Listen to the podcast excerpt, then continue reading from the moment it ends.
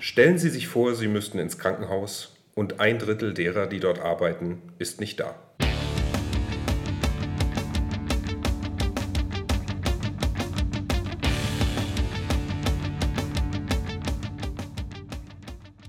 In Deutschland gibt es aktuell 1925 Krankenhäuser, davon 33 Universitätskliniker. 1,7 Millionen Menschen arbeiten in der Pflege und stellen so die größte Berufsgruppe in Deutschlands Krankenhäusern dar. Sie arbeiten in unterschiedlichsten Bereichen, die oft einzigartige Kombinationen von Fähigkeiten erfordern. Die Arbeit in der Geburtshilfe ist nicht die gleiche wie zum Beispiel in der Gerontopsychiatrie. Trotzdem sind wir alle Pflege. Veränderungen erfordern immer wieder Anpassungen. Veränderungen in Gesellschaft und Politik, in medizinischen Verfahren oder bei epidemiologischen Ereignissen. Aber was passiert hinter den Kulissen? Welche Auswirkungen haben diese Veränderungen auf die Pflegearbeit? Wie sieht Pflegearbeit eigentlich aus? Wir stellen Ihnen in diesem Podcast Menschen vor, die Antworten auf diese und andere Fragen geben möchten. Sie hören Unikat. Wir sind Pflege. Den Pflegepodcast des Universitätsklinikums Frankfurt.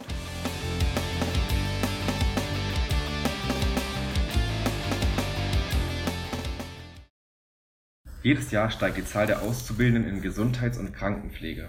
2019 und 2020 sind deutschlandweit etwa 57.000 Auszubildende in die Ausbildung eingestiegen. Das ist ein Anstieg um fast 6 Prozent im Vergleich zum Vorjahr. Auch der Anteil der Männer in diesem Ausbildungsberuf steigt kontinuierlich an und sorgt, zwar sehr langsam, aber doch stetig, für eine bessere Balance zwischen den Geschlechtern. Heute sprechen wir mit einem dieser Auszubildenden. Ja, herzlich willkommen. Ich begrüße Hakon Zastro. Hakon ist 22 Jahre alt, ist in der Ausbildung zum Gesundheits- und Krankenpfleger seit 2018 und steht jetzt vor, kurz vorm Examen. Und da wir uns im Rahmen der Ausbildung kennengelernt haben, duzen wir uns. Hallo Ute. Hallo Hakon. Außer der Erfahrung auf der Station, was hat dich noch motiviert, die Ausbildung zu machen? Also es war so, dass, vielleicht greife ich ein bisschen zurück, dass ich das FSJ begonnen habe, weil ich vorher ein Praktikum in einem Altenpflegeheim gemacht habe und an, einer, an einem Heim, wo auch Behinderte wohnt. Und ich in diesem Praktikum gemerkt habe, dass mich die Arbeit mit Menschen in besonderen Lebensumständen und vor besonderen Herausforderungen stehend äh, erfüllt. Mhm. Und ich erinnere mich noch, dass ich in diesen Tagen nach Hause kam und mein Vater überrascht davon war, wie viel ich zu erzählen hatte. Auf das Praktikum bin ich gekommen, weil meine Mutter in diesem alten äh, Heim dort. gearbeitet dort. Und mhm. die hatte mir gesagt, in den Sommerferien häng nicht den ganzen Tag zu Hause rum. Jetzt arbeite mal ein bisschen. Genau. Und dann kam das irgendwie das eine zum anderen. Dann hatte ich gesagt, dann probiere ich das mit dem FSJ, mhm. weil ich wusste nicht mit mir anzufangen. Also ich wusste nicht, was für ein Studium oder irgendeine andere Form von beruflicher Weiterbildung ich äh, machen wollte deswegen das FSJ. Und im FSJ kamen diese Gefühle wieder und noch in verstärkter Form, weil im Krankenhaus noch mal ein bisschen mehr Action ist und das ist, war für mich auch natürlich schön. Also ich habe sehr viele Untersuchungen besuchen können und Krankheitsbilder kennenlernen äh, und dann diese positive Rückmeldung von den Patienten und auch den Leuten, mit denen ich gearbeitet habe und auch dieses positive Gefühl, was die Arbeit mit mir macht, die haben dann zu der Entscheidung geführt, die Ausbildung zu beginnen. Ähm, welche Erwartungen hattest du an die Ausbildung, an die Krankenpflegeschule? Wie? Ja, also ich hatte die Erwartung, möglichst viel Neues zu sehen. Genau, und diesen Beruf zu erlernen. Ich meine, das ist der Sinn von der Ausbildung. Ja, ähm, und daran wurde ich bestätigt. Also das ist wirklich was sehr Besonderes an der Ausbildung, dass man halt so viel kennenlernt. Also ich glaube, es gibt selten oder sehr wenige Ausbildungsberufe, wo man in so vielen verschiedenen Arbeitsfeldern und Umfeldern einfach arbeitet. Und das war wirklich großartig für mich.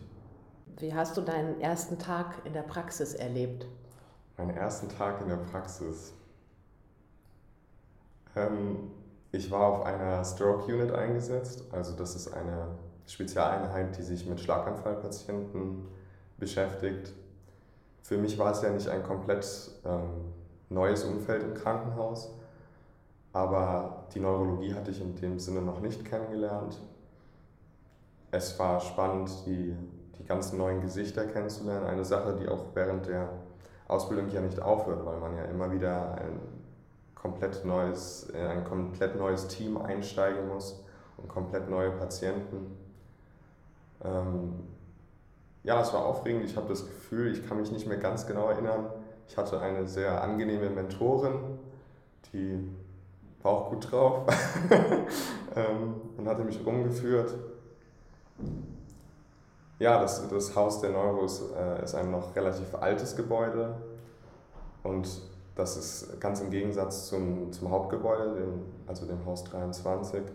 Die Zimmer sind ganz anders aufgebaut. Zum Teil ist mehr Platz da, zum Teil weniger. Also die Bäder sind kleiner, die Zimmer sind größer. Ähm, ja, und diese Patienten dort, das sind halt Patienten, die von einem auf den anderen Tag sehr eingeschränkt sind. Und deshalb bedeutet das für Pflegekräfte ein ganz anderes, äh, eine ganz andere Form von Betreuung, weil man halt den Patienten so unterstützen muss, dass er mit dieser neuen Situation sich erstmal zurechtfinden muss. Und ja, ich glaube, ich habe eine nette Dame betreut, also Namen darf man ja nicht nennen, Frau H.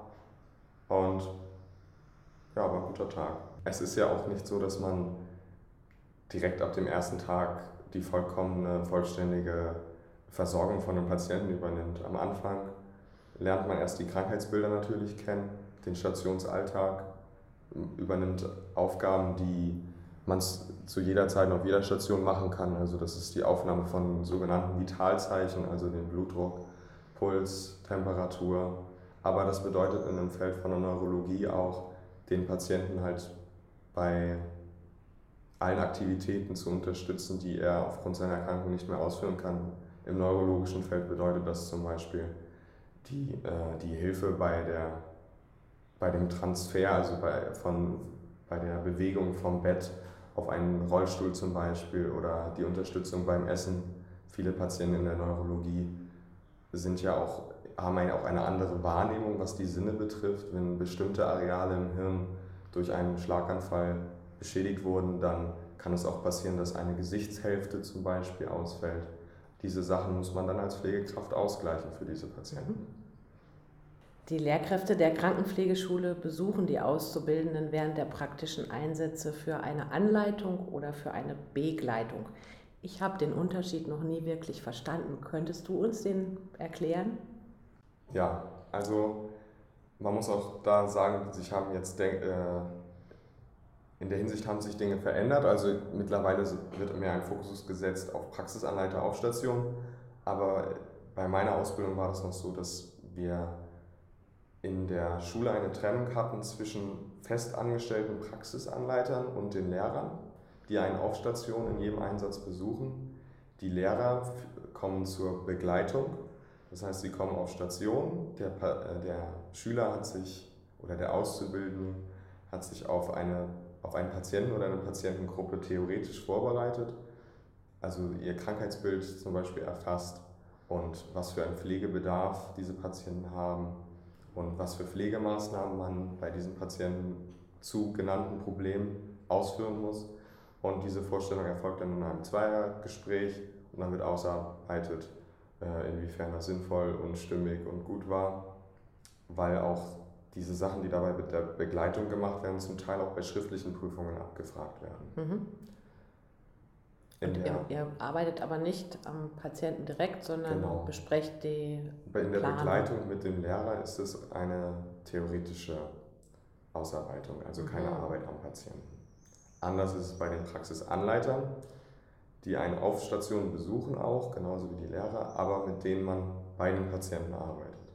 Am Anfang der Ausbildung kommt es dabei nur darauf an, einzelne Tätigkeiten am Patienten auszuführen. Also zum Beispiel, wie gibt man Infusionen, wie verabreicht man bestimmte Medikamente, wie betreibt man bestimmte Prophylaxen, also vorbeugen für bestimmte Komplikationen, die bei bestimmten Krankheitsbildern auftauchen können.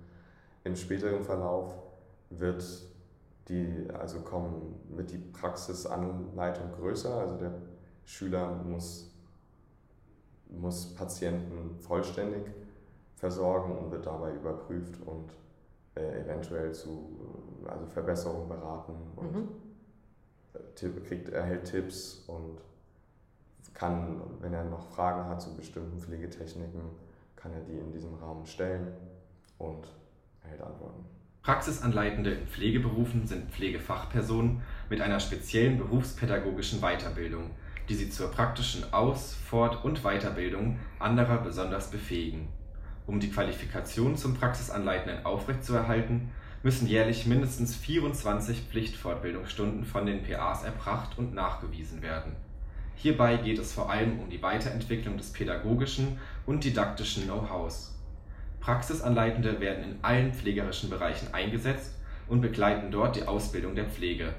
Die Ausbildung besteht neben dem theoretischen Unterricht auch aus 2400 Praxisstunden, von denen mindestens 10% von einem Praxisanleiter oder einer Praxisanleiterin begleitet werden müssen.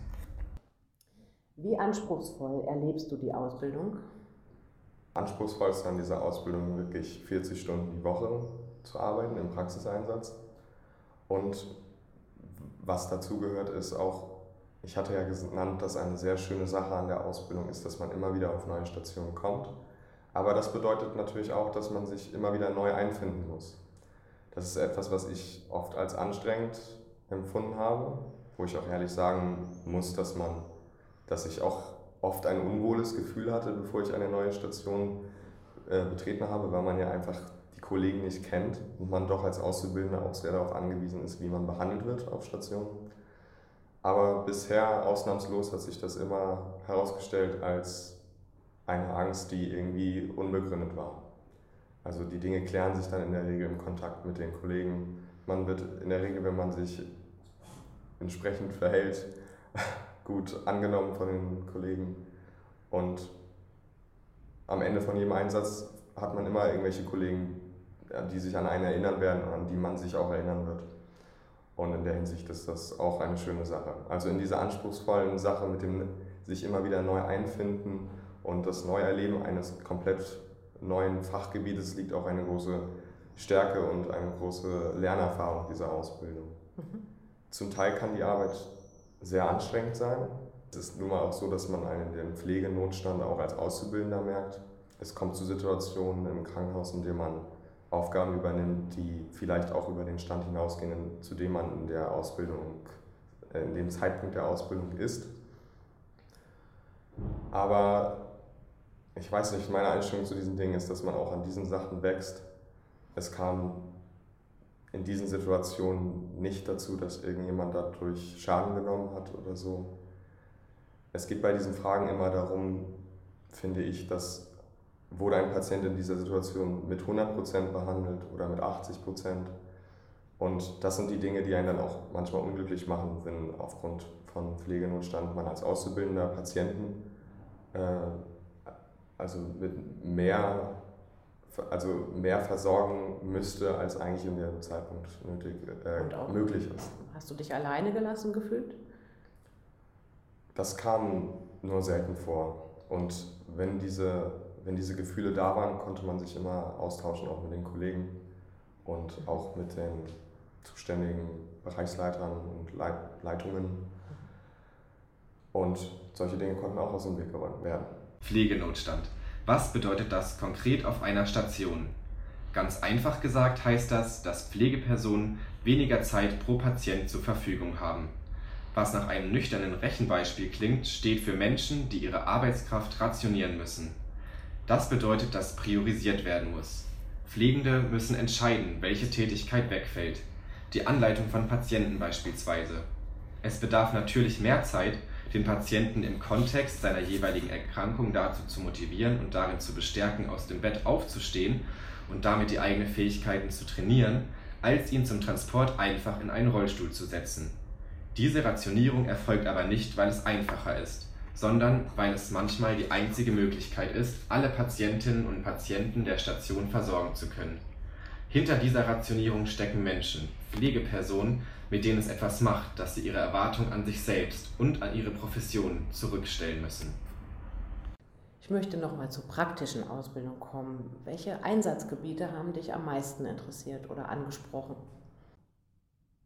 Welche Einsatzgebiete? Also ich kann ja vielleicht mal anfangen, so aufzuzählen, wo ich überall war. Also es fing ja an mit der Stroke Unit, Schlaganfall-Einheit, Gefäßchirurgie, Kardiologie, die hatte ich ja alle drei auch schon genannt. Äh, dann hat man auch einen Einsatz äh, in der Kinderklinik, der hat mir selber auch total gefallen. Ich wusste im Vorhinein gar nicht, was mich so wirklich erwartet, weil äh, ich die Arbeit mit Kindern ja auch gar nicht kannte, aber muss sagen, dass mich das auch sehr, also sehr zufrieden gemacht hat irgendwie. Dann hat man auch Einsatz, Einsätze in Ambulanzen, also quasi dort, wo, wo ja eigentlich nicht die stationäre Betreuung von Patienten ist, sondern wo Patienten für einen Tag hingehen und dann wieder zurück, also die einen, die einen Termin dort haben und zur Behandlung hinkommen und dann wieder nach Hause gehen. Da war ich in einer kardiologischen Ambulanz und in einer onkologischen Ambulanz, wo du ja auch arbeitest, Ute. Ähm, und dann war ich auch noch auf einer gynäkologischen Station, wo ich ehrlich sagen muss, das lag mir jetzt nicht so wirklich. Aber es ist auch wichtig, diese Erfahrung zu machen, wo es gibt immer wieder auch Stationen, die einem jetzt nicht 100% liegen. Aber im Nachhinein kann man immer sagen, es war ein Erlebnis, es war eine Erfahrung. Dann war ich auf der Geburtshilfe auch vier Wochen. Da hat es mir auch super gefallen, weil meine Arbeit eigentlich daraus stand, Babys durch die Gegend zu tragen. Das war eigentlich angenehm. Ja, ähm, dann war ich noch auf einer Intensivstation, wo ich jetzt ja auch im Oktober anfangen möchte zu arbeiten, mhm. auf einer neurochirurgischen Intensivstation, also eine Station, die sich mit neurologischen Erkrankungen beschäftigt und diese entweder pur neurologisch, also in der Regel mit äh, nur also eine konservative Therapie, also eine Therapie ohne Operation oder chirurgisch äh, beschäftigt, also mit Operationen.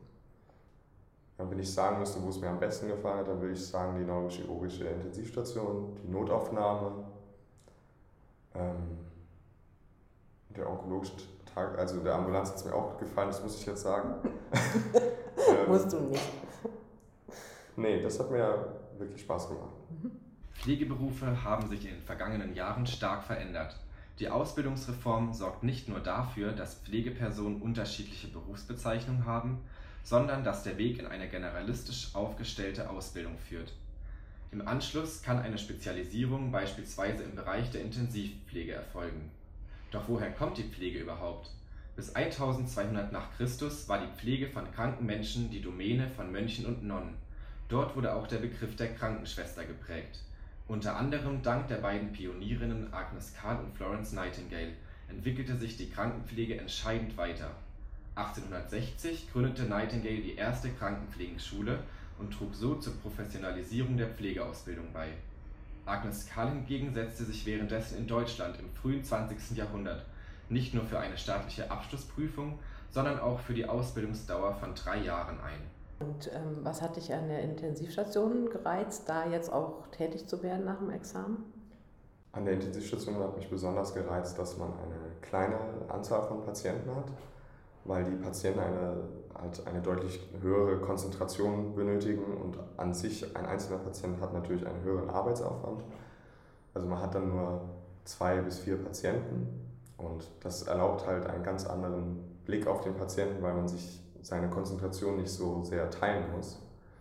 Ähm, was mir auch sehr gut gefällt an der Intensivstation ist, dass die Anforderungen an die pflegerischen Handlungen natürlich auch spezifischer und in mancherlei Hinsicht auch konzentrierter sind.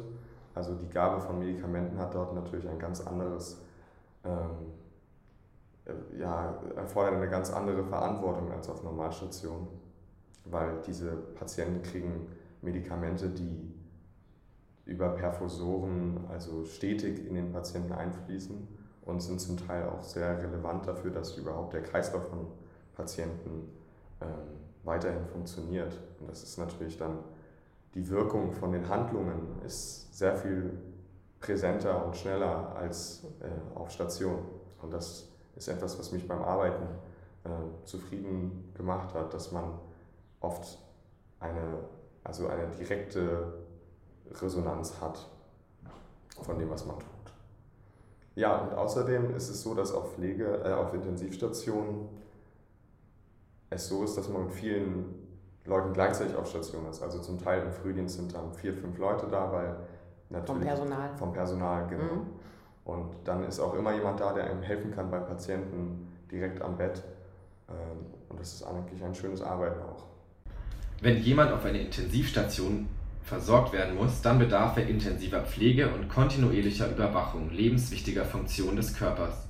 Am Universitätsklinikum Frankfurt gibt es zahlreiche Intensivstationen, beispielsweise chirurgische, internistische, neurologische und Kinderintensivstationen. War es schwierig für dich, nach jetzt äh, für, die, für den Zeitpunkt nach der Ausbildung eine Stelle zu bekommen? Nein, definitiv nicht. Also, mit, also Pflegekräfte sind immer gesucht und vor allem in der Klinik, wo man die Ausbildung äh, abgeschlossen hat, hat man auch eine Sonderstellung. Ich glaube, es ist ein, sogar eine erhöhte Verpflichtung da. Ich weiß nicht, ich, äh, ob das genau sich so nennt, ähm, Auszubildende zu übernehmen nach der Ausbildung, wenn die Noten entsprechend stimmen. Mhm. Für mich war es jetzt sogar so, dass ich die Station, die ich mir gewünscht habe, dass ich sofort auf der arbeiten konnte. Aber natürlich kann es auch mal sein, dass die, die Station, die man sich dann ausgesucht hat, die dann gerade für einen Moment gut besetzt ist und dass man dann ein Jahr woanders arbeiten kann und dann, wenn die Stelle frei wird, ist man der Erste, der angeschrieben wird, um quasi die Station zu wechseln. Mhm. Aber im Prinzip, die meisten meiner Mitauszubildenden, wenn sie sich irgendwo beworben hatten, hatten sie auch die Stelle bekommen. Also das ist wirklich eine schöne Sache. In der Hinsicht kann man ja auch nochmal nennen, dass das Tolle ja auch ist an diesem Beruf, dass man halt wirklich überall und zu jeder Zeit und immer Arbeit finden kann. Auch im Ausland. es gibt wirklich unzählige tolle Berufe. Wir mussten uns in der Ausbildung, was heißt mussten, wir durften uns eine Woche mit Pflegeberufen im Ausland beschäftigen. Und da hatte ich mit meiner Gruppe was über Pflegekräfte, die für die United Nations arbeiten, mhm. beschäftigt, die dann zum Beispiel in Afrika bei der Betreuung von Familien helfen, die und auch äh, zum Beispiel im Sinne in, in, Bereichen, wo die medizinische und pflegerische Versorgung nicht gegeben ist, dort in, mit einem Bus über Land fahren. Also ganz tolle Berufe. Und das ist für mich auch so ein schöner Gedanke, dass ich nach dieser Ausbildung, Ausbildung einen Beruf in der Tasche habe, mit dem ich jederzeit und immer arbeiten kann. Also im Grunde habe ich ausgesorgt danach. Ausgesorgt. Das beschreibt unser Auszubildender sehr treffend. Wenn man sich für einen Beruf in der Pflege entscheidet, hat man tatsächlich ausgesorgt. Das bedeutet nicht, dass man sich nach wenigen Berufsjahren zur Ruhe setzen kann. Aber es bedeutet eine Art Jobgarantie. Jedes Jahr fehlen in Deutschland ca. 50.000 Pflegepersonen. Trotz steigender Ausbildungszahlen sind wir in der ganzen Bundesrepublik weit davon entfernt, den tatsächlichen Bedarf an Pflegefachpersonen zu decken. Das heißt, nach einer erfolgreichen Ausbildung in der Pflege steht einem praktisch jede Krankenhaustür offen. Dann möchte ich mich bedanken ja. für deine lebhafte Schilderung. Ich ähm, denke, dass du konntest zeigen, wie vielseitig der Beruf ist. Vielen Dank. Ja, es war mir eine Freude und es war mir auch eine Freude, diese Ausbildung zu machen. Ich kann auch eine Empfehlung aussprechen für alle. Also es war kein Fehler, auf keinen Fall. Ich habe super viel erlebt. Es war eine sehr prägende Zeit für mich in meinem jungen Leben. ähm, ja, und schaut es euch an. Pflege begleitet die Menschen vom Lebensanfang bis zum Lebensende, von der Wiege bis zur Bahre. Wer steckt dahinter? Was bedeutet das? Wir sind viele, wir sind bunt, jede Pflegeperson ein Unikat. Das war Unikat, der Pflegepodcast des Universitätsklinikums Frankfurt. Wir sind Pflege. Wir sind Pflege. Wir sind Pflege. Wir sind Pflege.